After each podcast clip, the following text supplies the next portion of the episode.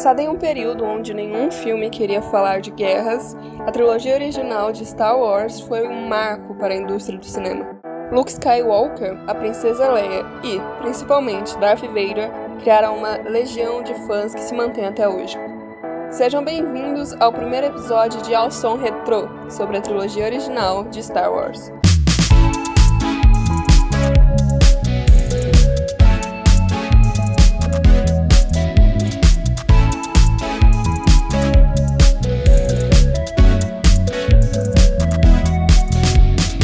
Olá aí para você de casa, muito prazer, o meu nome é Lucas. Eu sou o Vitor.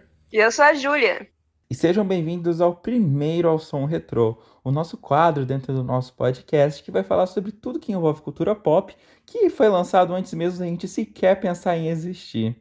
No nosso primeiro episódio, a gente vai comentar sobre a trilogia original de Star Wars, que na verdade se trata do quarto, quinto e sexto filme aí dentro da história original, mas que foram lançados lá nos anos 70. E eu queria saber de vocês, gente. O Vitor, ele é uma pessoa que assistiu recentemente a trilogia, ou seja, ele, ele assistiu um filme dos anos 70, estando em 2021. Eu queria saber de você, Vitor, o que você achou da trilogia original de Star Wars? Chernobyl, Chernobyl sente inveja, é isso que eu tenho a dizer.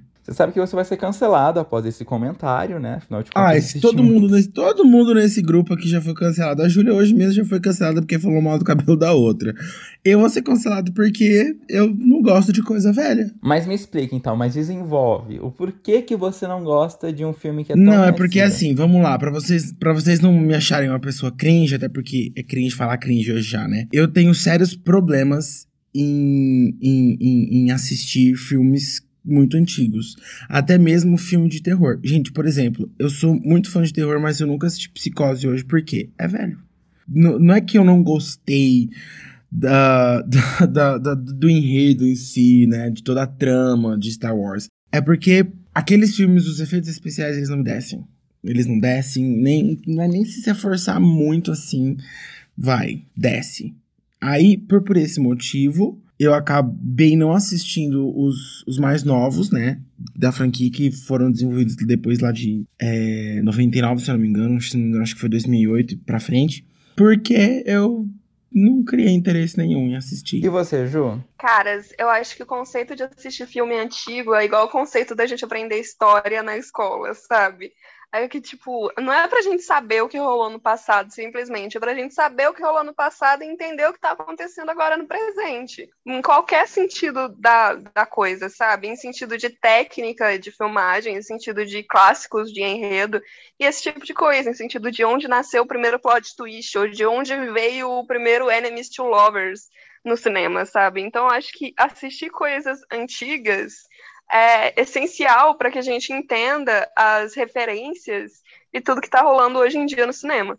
Em questão de, de Star Wars, para a gente que está sempre falando da Marvel aqui, é, é, é para mim é quase impossível enxergar você, Victor, falando que não gosta, porque, tipo, Star Wars lançou a era dos blockbusters, sabe? Foi a primeira grande coisa, a primeira grande ficção científica no cinema. E daí você olhar pra minha cara e falar que não gostou, quando você é um fãzaço da Marvel, não entra na minha cabeça. Você me desculpe, meu amigo. Geralmente nós concordamos em tudo, e é o Lucas que é o do contra, mas dessa vez você se danou, sabe? Vitor, agora você tem um momento de réplica, entendeu? É um debate isso daqui. Teve a, a fala, a réplica, agora tem a tréplica. Ah, isso aqui virou um debate político Como você agora. se defende de tais acusações enquanto fã de Marvel que odeia Star Wars. Infelizmente, Ju, ou felizmente, vou ter que concordar com você. Porém, não gostar de algo do passado não significa que eu não o necessário valor para aquilo. Eu entendo que aquilo foi assim um super, hiper, mega, master, blaster marco na, na, na, na, história da cultura pop. Até porque, mesmo antes de assistir os filmes, eu já sei de coisas que, por exemplo, Luke, eu sou seu pai são refer... Eu cresci com referências de Star Wars em muitas séries, principalmente. Era quase impossível não crescer com elas, né? É quase impossível você não crescer com referências de Star Wars. Conheço pessoas que são apaixonadas por Star Wars, inclusive tem uma supervisora que tem a The Imperial March como toque no celular. E, cara, assim, eu sei que é, foi um negócio avassalador pra época, mudou toda a, a, a essa questão de, de filmes blockbusters.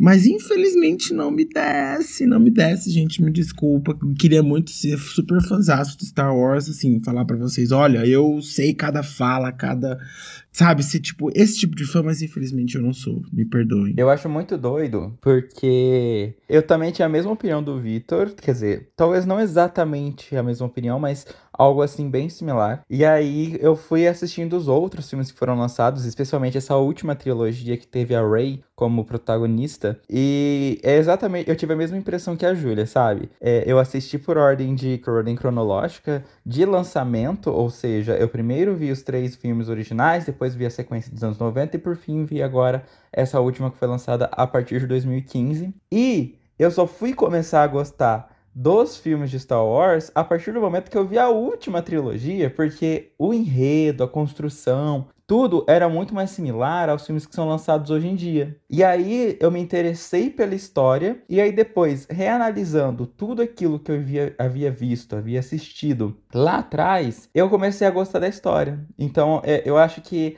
é, acho muito legal que eles estejam utilizando deste universo atualmente, que ele esteja tão atual ainda assim, sabe? Como que as histórias se conectam e criam ainda uma nova legião de fãs que não existiam há 30 anos atrás, por exemplo, sabe? Eu acho que tem muito esse poder. Claro que assim, a Disney quer ganhar dinheiro, como qualquer coisa que a Disney faz, a Disney quer ganhar dinheiro e é por isso. Se você duvidar, até você pertence à Disney e você não pois sabe. Pois é, é exatamente isso. Se duvidar, eles eles querem ganhar dinheiro, ponto. Eles lançam filmes novos por causa disso. Mas é interessante que mesmo essa trilogia nova que é cheia de problemas, ela ainda casa muito com as iniciais e faz com que eu tenha mudado a minha opinião com relação aos três primeiros filmes de alguém que não gostava para alguém que passou a amar, sabe? Caras, eu sou quase hater da, da nova trilogia, principalmente do último filme, aquela bosta. Nossa, nossa senhora. Mas tudo bem, esse não é o ponto desse episódio. Mas que eu odeio aquilo lá, eu odeio. Queria deixar isso muito claro. Mas eu entendo que vocês não gostaram no começo, nos primeiros dos primeiros filmes. Eu amei logo de cara, assim, eu, é lógico que quando a gente não tá acostumado a ver uma produção muito antiga, né, a gente fica tipo, nossa, sério que as pessoas achavam isso bom? Mas depois do primeiro filme, acho que a gente entende por onde tá indo. Eu também entendo que às vezes o, os clássicos não agradam todo mundo. Eu mesmo, tipo, não, vou, não gosto de filmes que são muito clássicos e muito importantes para a história do cinema. Tipo, sei lá, Anti-Andalu, eu não sei o nome daquele filme, então, Birth of a Nation, que ninguém gosta, na verdade, mas que é um, um ponto super importante na história do cinema, principalmente estadunidense. Eu acho legal quando a gente analisa de, de frente para trás, né? Tudo, toda, toda a questão da, da trilogia original. Porque, para quem assistiu hoje, isso eu, eu me incluo no meio, porque eu assisti em 2019, então não faz tanto tempo assim. Quando a gente faz essa análise, é, a gente vê que os as três primeiros filmes eles tiveram umas histórias que são até meio clichês, dependendo do ângulo que você vê. Ah, a questão do, do Darth Vader ser o pai. Mas são clichês só porque são de hoje em dia. Mas que lá naquela época teve um impacto gigantesco. Inclusive, para quem assiste aquela série That Seven Show, né, aquela série de humor que tem na Netflix, para quem quiser, eu indico muito, tem o, o, o personagem que é super fã de, de, Star Wars. E como a série se passa nos anos 70, acompanha o lançamento dos três filmes. E o cara, assim como uma legião de fãs daquela época, chipavam muito o Luke com a Leia. E aí, no terceiro filme, quando descobre que eles são irmãos, a galera, tipo assim, fica louca, fica puta, fica, sabe, uma coisa de outro mundo. É muito legal, porque imagina, imagina se isso fosse hoje em dia, cara. Imagina que loucura que ia ser. Mas eu vou fazer uma correção. O Foreman não descobre que o Luke era irmão da Leia na série, não, porque o último filme de Star Wars da primeira trilogia foi lançado em 1981 e a série termina em 1979, no último dia do ano. Eu vou fazer então uma correçãozinha rápida. Desculpa então, você tem razão. Na verdade, eles fazem uma piada na série sobre isso, fala, um dos personagens fala pro Forman que amo que seria se os dois fossem irmãos, e ele fala algo do tipo: Não, isso nunca aconteceria. Você acha? Impossível, impossível. E realmente vira uma piada interna dentro da, da história. Agora você me fez me lembrar mesmo. Obrigado pela correção. Gente. É, mas assim, esse plot, por exemplo, eu assisti os filmes, sei lá, eu não lembro em que ano, faz uns 5, 6 anos. Por aí. Mas é, eu não Velho. sabia se plot deles serem irmãos, não. Eu sabia que o Darth Vader era o pai do Luke, porque não tem como não saber.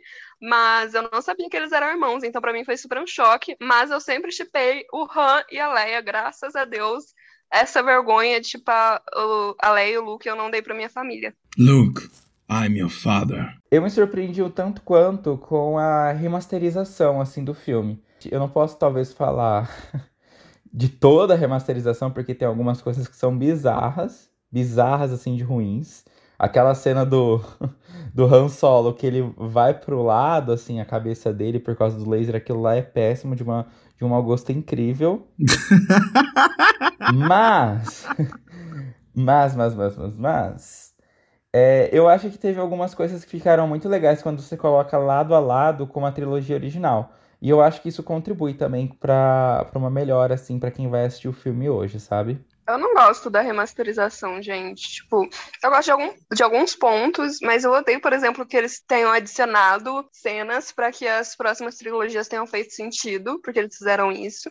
Eu odeio muito o fato do Han ter desviado a, da bala daquele Bounty Hunter. Isso, isso é super uma, uma, uma briga muito grande que tem no fandom. Porque acaba com, a, com, a, com o background do personagem. Tipo, parece que ele é um cara bonzinho, tanto que ele definitivamente não é. Pelo menos até então, até aquele momento do filme. E eu odeio que adicionaram algumas coisas. E eu odeio também o Jabba, porque eu acho que se fosse o original ficaria muito melhor, mas tudo bem. Enfim, eu só queria que tivesse disponível alguma gravação em algum lugar do mundo em que eu pudesse ver o filme original como foi passado no cinema, porque eu me sinto enganada. Uma coisa que nunca entrou na minha cabeça é porque coisas explodem no espaço, sendo que não tem ar lá. Amigo, são os anos 70. Gente, desculpa. Bom, eu quero saber quantas ondas sonoras vocês dão pra trilogia inicial de Star Wars de 0 a 5. 80 mil. Pronto, a Júlia já criou uma estação de rádio. Vitor, quanto que você dá de. Olha, em respeito à, à cultura pop, eu vou dar três. Eu dou quatro ondas sonoras e meia, porque eu, eu entendo o impacto que teve, mas também eu não posso negar que ainda ficou aquele me- aquela meia coisinha que ainda me deixou meio balançado, que eu não gostei tanto. Mas, claro, é minha percepção em 2019, no caso, porque eu assisti em 2019.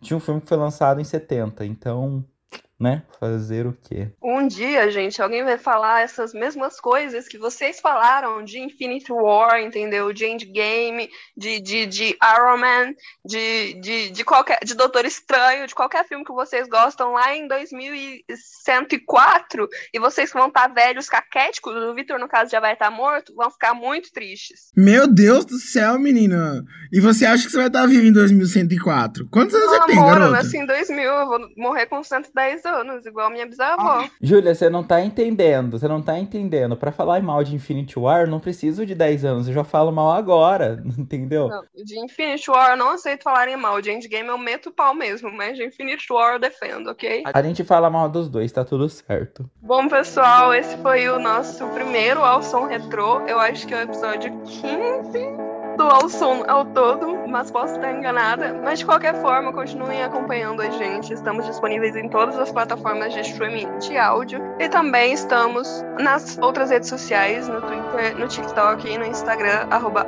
Podcast. Em breve a gente vai trazer mais um ao som retrô, falando da segunda trilogia de Star Wars, essa que foi lançada nos anos 90. Para alguns, na verdade, é a primeira trilogia. Fica um pouco confuso, a gente vai tratar mais sobre esse tema no próximo episódio. Mas, de qualquer forma, eu fico muito feliz que vocês ouviram a gente até o final. Não, mas da, da- na segunda trilogia até eu vou falar mal, meu aquela bomba. Nagasaki, Hiroshima, você tem inveja. Gente, muito obrigado mais uma vez por vocês estarem aqui, dando tempo de vocês para nos ouvir. Amo vocês, caras, de verdade. Meus, os nossos três fãs. Beijo. Vejo vocês na semana que vem.